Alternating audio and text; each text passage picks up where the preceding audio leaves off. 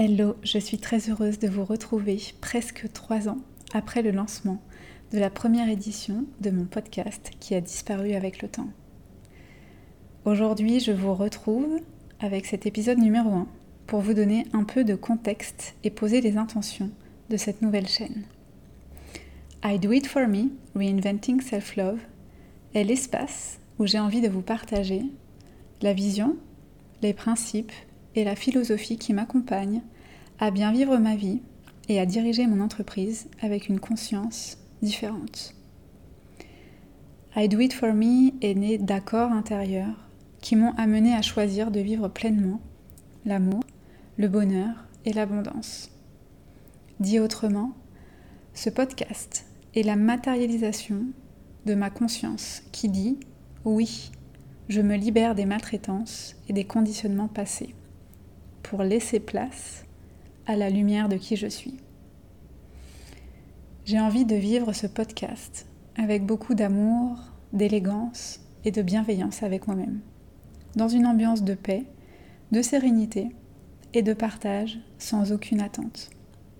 En sept ans d'entrepreneuriat, j'ai fait beaucoup de choses pour mon entreprise en tant que CEO. J'ai bien souvent dépassé des peurs, je me suis challengée, pour aller chercher une meilleure version de moi-même. I Do It For Me est ma façon de réinventer l'amour que j'ai pour moi. Loin d'un amour égotique qui nourrit la volonté et les désirs, ça je vous en reparlerai probablement dans un épisode complet. I Do It For Me, c'est un amour simple, sain et sans prétention que je souhaite nourrir de moi envers moi et envers vous-même. Dans cette vibration de justesse, il m'apparaît évident que je ne publierai pas avec une périodicité fixe, qu'il n'y aura pas de jingle ou de montage compliqué. L'essence de, ce que je, souhaite transmettre n'est pas là. Il sera parfaitement imparfait et je ferai de mon mieux pour la qualité du son afin de vous apporter un confort d'écoute. I Do It For Me part du postulat que nous n'avons plus besoin de souffrir ou d'être attachés à nos souffrances pour évoluer. C'est pas un petit postulat, on s'entend. Aujourd'hui, l'humanité est attachée, voire même mariée à ses souffrances, à ses maltraitances. Je l'ai été, je le suis toujours, mais je vais le cristalliser au passé. Je l'ai été et je suis dans cette voie de libération de mes souffrances. Et j'ai à cœur de vous partager cette nouvelle façon de vivre à travers les prochains épisodes. Pour aujourd'hui, rentrons un peu dans les souffrances, pour les rendre tangibles, palpables, et pour commencer à mettre de la lumière dessus. Alors les souffrances les plus faciles à identifier, celles qui sont les plus euh, maltraitantes et les plus... Oui, c'est le premier palier de libération, je dirais la honte, la culpabilité. Ça, pour moi, bon, on, s'entend, la colère, c'est voilà, tellement obvious qu'on n'en parle plus, d'accord? On est sur un autre niveau. Mais la honte et la culpabilité, à mon sens, euh, nous demandent déjà d'œuvrer sur d'autres niveaux de compassion envers nous-mêmes euh, pour pouvoir avoir accès à une libération profonde. Et puis on retrouve aussi les obligations, les obligations de faire les choses, la volonté de faire les choses. Ça aussi, pour moi, il y a des très forts attachements, notamment dans la communauté des entrepreneurs en ligne et des dirigeants dans le corporate. Et puis quelque chose aussi que je trouve d'assez subtil et assez délicat à entrevoir, ce sont les désirs, l'envie, qui pour moi nous maintiennent dans des degrés de maltraitance. Bien sûr, tout ça sous-tend dans des racines plus profondes la peur. Ce que l'on retrouve aussi comme attachement à nos souffrances, euh, notamment dans la spiritualité, pas que hein, la spiritualité, le coaching aussi, mais euh, pour moi la souffrance physique. Pour gage, c'est comme une preuve, je vais souffrir physiquement, du coup ça me prouve que je suis en train de progresser. Ça pour moi c'est quelque chose qui est complètement obsolète. Je vais vous donner un exemple très simple en spiritualité c'est tout le phénomène de trans chamanique. Depuis quelques années, on a un boom de, l'invitation à faire des trans. Et ces trans souvent sont induites euh, notamment par la prise de drogue ou par euh, les battements d'un tambour par exemple. Ça, c'est quelque chose qui n'était pas maltraitant pour le corps physique, pour notre psyché, il y a, allez, 8 à 10 siècles de ça, pour notre humanité. Aujourd'hui, nous n'avons plus besoin d'accéder à ces outils pour pouvoir récupérer de l'information dans le champ invisible. Mais comme on est attaché à cette souffrance physique parce qu'on l'a connue dans d'autres vies ou parce qu'on se dit qu'il n'y a que ce moyen-là dans cette vie, bah on continue de perpétuer quelque chose qui n'est pas bon et qui n'est pas juste pour nous. Et ça, ça va avec euh, la notion de, du dépassement de soi, d'aller chercher une nouvelle version de soi, qui finalement nous fait aller vers un éloignement de qui on est véritablement. Je tiens à préciser quelque chose ici qui est le cœur de I Do It For Me. C'est vraiment une approche qui est dans le non-jugement. Je suis ni dans le non-jugement, ni dans le reproche. Mais à certains moments, pour parler de phénomènes, c'est important de les nommer. Et donc les nommer, c'est aussi nommer les dysfonctionnements. Donc dans ma perception, c'est dysfonctionnel d'aller prendre de l'ayahuasca ou de se shooter au tambour chamanique pour pouvoir avoir accès à de l'information. Il n'y a pas de jugement, c'est un retour d'expérience, j'ai accès à de l'information sans ces éléments-là. Et donc je ne dis pas que j'ai raison, je partage simplement ma vision, très différente probablement du mainstream, mais peut-être est-ce aussi pour ça que vous êtes là. C'est une hypothèse. Et donc ce qui a été difficile pour moi, déjà ça a été de reconnaître que je comprenais pas pourquoi tous ces gens allaient prendre de l'ayahuasca ou acheter des tambours ou créer des tambours pour partir en transe, puisque moi, ça fait bien longtemps que j'œuvre d'une autre façon euh, pour pouvoir avoir accès à de l'information médiumnique. Donc il a fallu reconnaître ça chez moi et vous allez voir que c'est lié, parce que ça rentre dans la plus grande difficulté que j'ai eue pour sortir de mes conditionnements, mes attachements et mes souffrances, ce sont mes grandes valeurs humaines. Je porte dans mon cœur de grandes valeurs comme l'amour, la liberté, le respect du vivant, de la planète, des animaux. Et ce qui a été complexe a été de discerner comment ces valeurs pouvaient devenir des pièges à elles toutes seules. L'humilité, par exemple aussi être une très grande valeur humaine, et en même temps, c'est très maltraitant. Et je me suis énormément maltraitée ou rabaissée au nom de la liberté, au nom de l'amour. Et c'est bien de l'amour pourtant que je peux porter dans ces moments-là. Un amour pour l'autre, où je m'oubliais moi. Donc ça, ça a été subtil de apercevoir dans mes modes de fonctionnement que ce que je considérais comme, comme être beau, comme l'amour, pouvait m'enfermer dans des propres schémas de maltraitance. Mon business a aussi été maltraitant à un certain moment quand sa fréquence vibratoire est partie en roue libre et que son énergie n'était plus dans mon alignement. Et donc ça, ça arrive très souvent au nom du dépassement de soi, de la réussite, du next level, de ce prochain palier tant convoité. Mais tant convoité par qui? Qui est-ce qui demande à être nourri ici?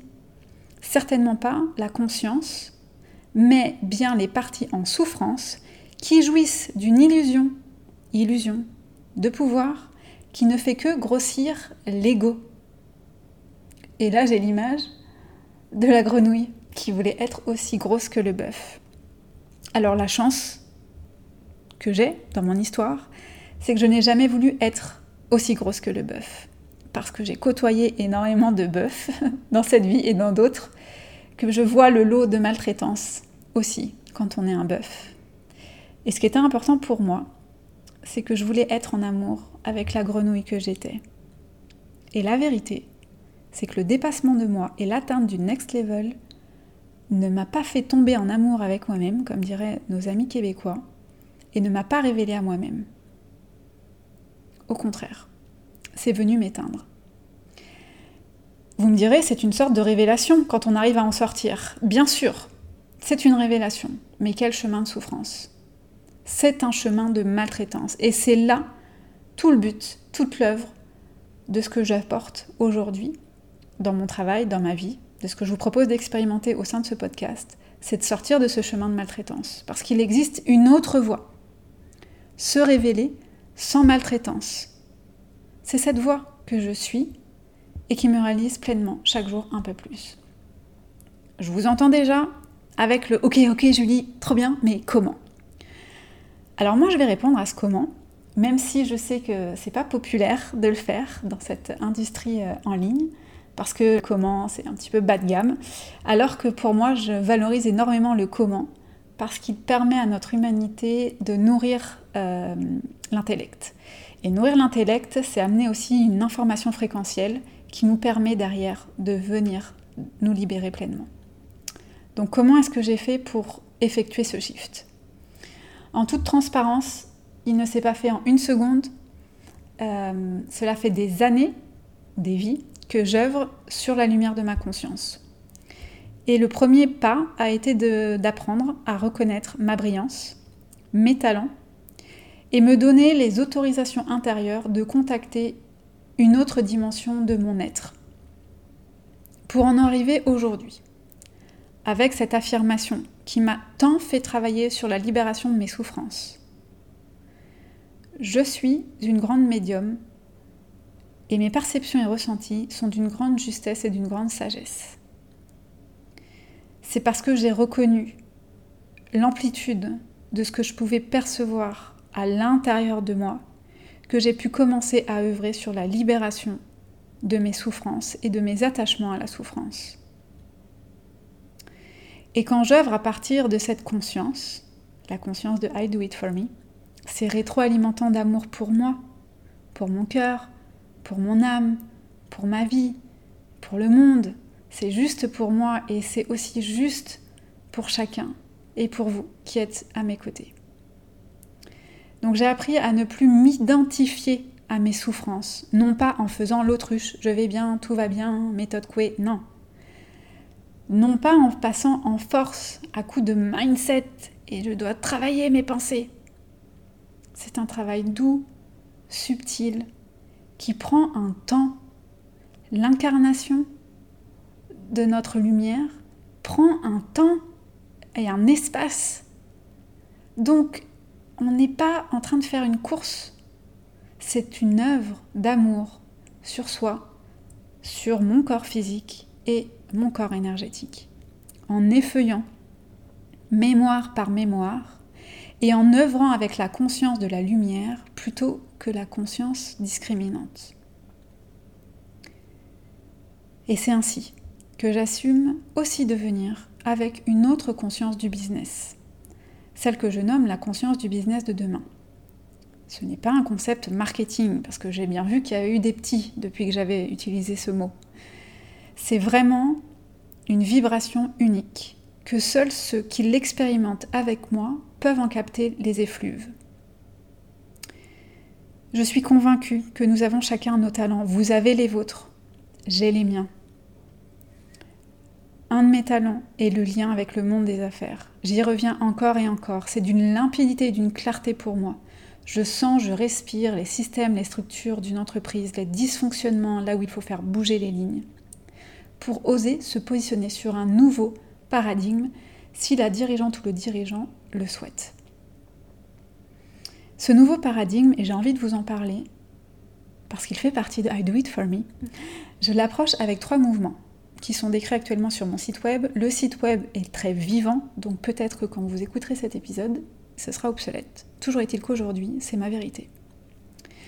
Le premier mouvement, dans le déploiement de cette conscience du business de demain, demande des entrepreneurs, des dirigeants et des leaders au centre d'eux-mêmes et dans toute leur sphère de vie. L'épanouissement personnel est le premier axe qui permet de créer, développer et faire prospérer une entreprise dans le nouveau paradigme. Ça veut dire qu'on ne cherche plus à souffrir, à s'oublier pour faire grandir une entreprise. Et ça, dans toutes les sphères de vie. Donc ça veut dire quoi? Ça veut dire qu'on a l'illusion de venir en coaching 3 mois, 4 mois, peut-être plus, 6 mois, allez, 9 mois, 1 an, et de croire que ça y est, on va venir, on va payer et toute l'entreprise va être transformée. C'est illusoire de croire que si le dirigeant ou l'entrepreneur, le leader, n'est pas au centre de lui-même et de sa vie, que son entreprise va prospérer avec les nouveaux codes business. Donc c'est un gros disclaimer que je vais vous proposer ici, que je vais tenir ici. Si vous pensez venir en coaching avec moi et que vous êtes à côté de votre vie et croire qu'on va faire des miracles sur votre entreprise, vous vous trompez. On va peut-être, certainement d'ailleurs, œuvrer d'abord à vous remettre au centre de vous, si vous êtes en dissonance dans votre famille, avec votre conjoint, avec vos enfants, dans vos relations sociales, dans votre corps, dans votre alimentation, dans votre sommeil, dans votre relation intime de vous avec vous-même, on va d'abord adresser ça. Parce qu'il a une élévation fréquentielle à, effectuer. Il a des choses à libérer, des souffrances à libérer d'abord pour pouvoir ensuite libérer l'entreprise. C'est sûr que dit comme ça, c'est pas sexy. C'est sûr que dit comme ça, c'est pas vendeur. Parce que oui, business coach, mais comment ça, on va travailler sur toutes les sphères Et ouais. D'aucun de mes clients pourra vous dire qu'on a travaillé uniquement sur le business. C'est pas vrai. Le couple, la sexualité, les enfants, la maternité, on, a travaillé sur tous les sujets, les abus, les parents. Enfin, c'est, j'ai tellement œuvré dans les sphères intimes de mes clients pour leur permettre de se réaliser pleinement pour pouvoir après œuvrer dans leur entreprise. Mais ça passe par là. Premier mouvement. Un autre mouvement qu'on amène généralement en parallèle, c'est cette vision novatrice de la croissance d'entreprise.